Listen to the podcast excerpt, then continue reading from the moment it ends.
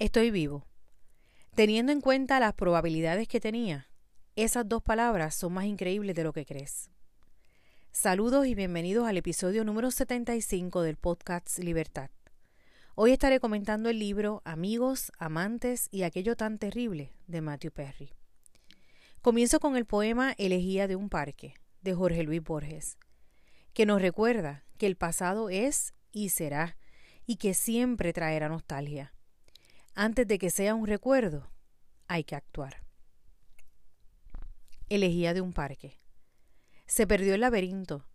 Se perdieron todos los eucaliptos ordenados, los tolos del verano y la vigilia del incesante espejo, repitiendo cada expresión de cada rostro humano, cada fugacidad. El detenido reloj, la entretejida madreselva, la glorieta, las frívolas estatuas, el otro lado de la tarde, el trino, el mirador y el ocio de la fuente son cosas del pasado. Del pasado. Si no hubo un principio ni habrá un término, si nos aguarda una infinita suma de blancos días y de negras noches.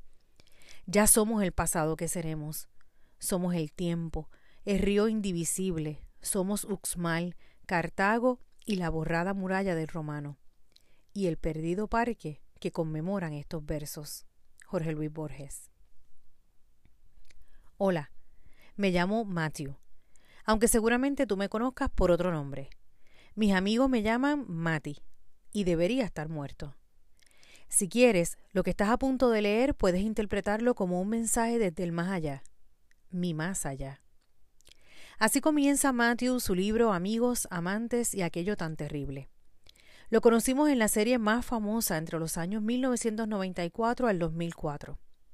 Diez años, diez temporadas, seis personajes, un millón de dólares por cada episodio.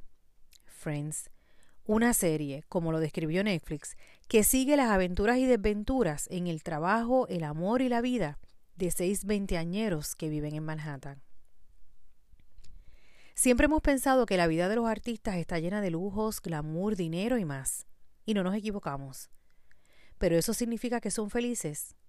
Los tres términos del título resumen su vida. Una vida que transcurrió entre hospitales de desintoxicación, el estudio de grabación y la casa en la que vivía solo. El libro comienza con el prefacio escrito por su compañera de Friends, Lisa Kudrow. Ella comienza describiendo cómo se sentía cuando la gente y los periodistas le preguntaban por Matthew. Entendía que la gente lo quería mucho, pero le fastidiaba que los periodistas le preguntaran porque estaba convencida de que ella no debía contestar esa pregunta. Matthew nos presenta su vida en once capítulos con interludios entre cada uno, en los que hace una retrospección y una introspección de su vida. Los que somos fanáticos de Friends llegamos a escuchar a Chandler mientras leemos. Incluso podríamos hacer una lista de similitudes entre el actor y su personaje. El pasado con una niñez difícil, el humor para esquivar situaciones serias y tratar de encontrar su lugar en el mundo. Con un pasado que le marcó y con la única meta de alcanzar la fama, Matthew tocó puertas, pero tocó fondo. Consiguió buenas ofertas para series y películas, pero tocó fondo. Mantuvo relación con mujeres maravillosas como Julia Roberts, pero tocó fondo. Logró la oportunidad de su vida, pero tocó fondo. Una historia muy triste, pero gracias a Dios, como él dice, estoy vivo. Teniendo en cuenta las probabilidades que tenía, esas dos palabras son más increíbles de lo que eres.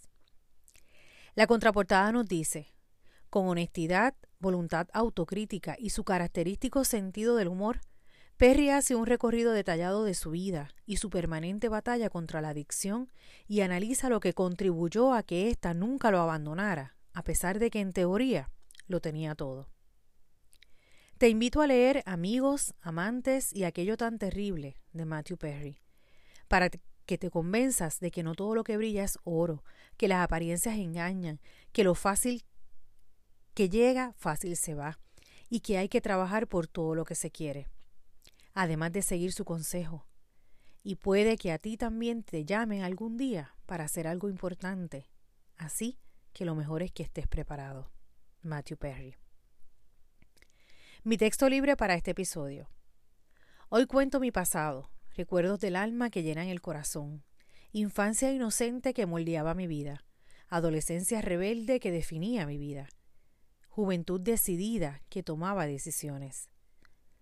Hoy aprecio mi presente, momentos especiales que llenan el corazón, adultez comprometida que brinda estabilidad. Hoy edifico mi futuro, sueños alcanzables que llenan el corazón, vejez serena que descansará agradecida y feliz. Como ejercicio de escritura te propongo que escribas una carta a tu yo del pasado en el que recuerdes varias experiencias de tu vida que merezcan tu perdón y reconciliación con ese pasado. Los espero en el próximo episodio. Recuerden que me pueden conseguir en Facebook, Club de Lectura Libertad, Instagram Libertad 70 a través del correo electrónico libertadtvg.gmail.com y en el blog libertad.org. Bendiciones.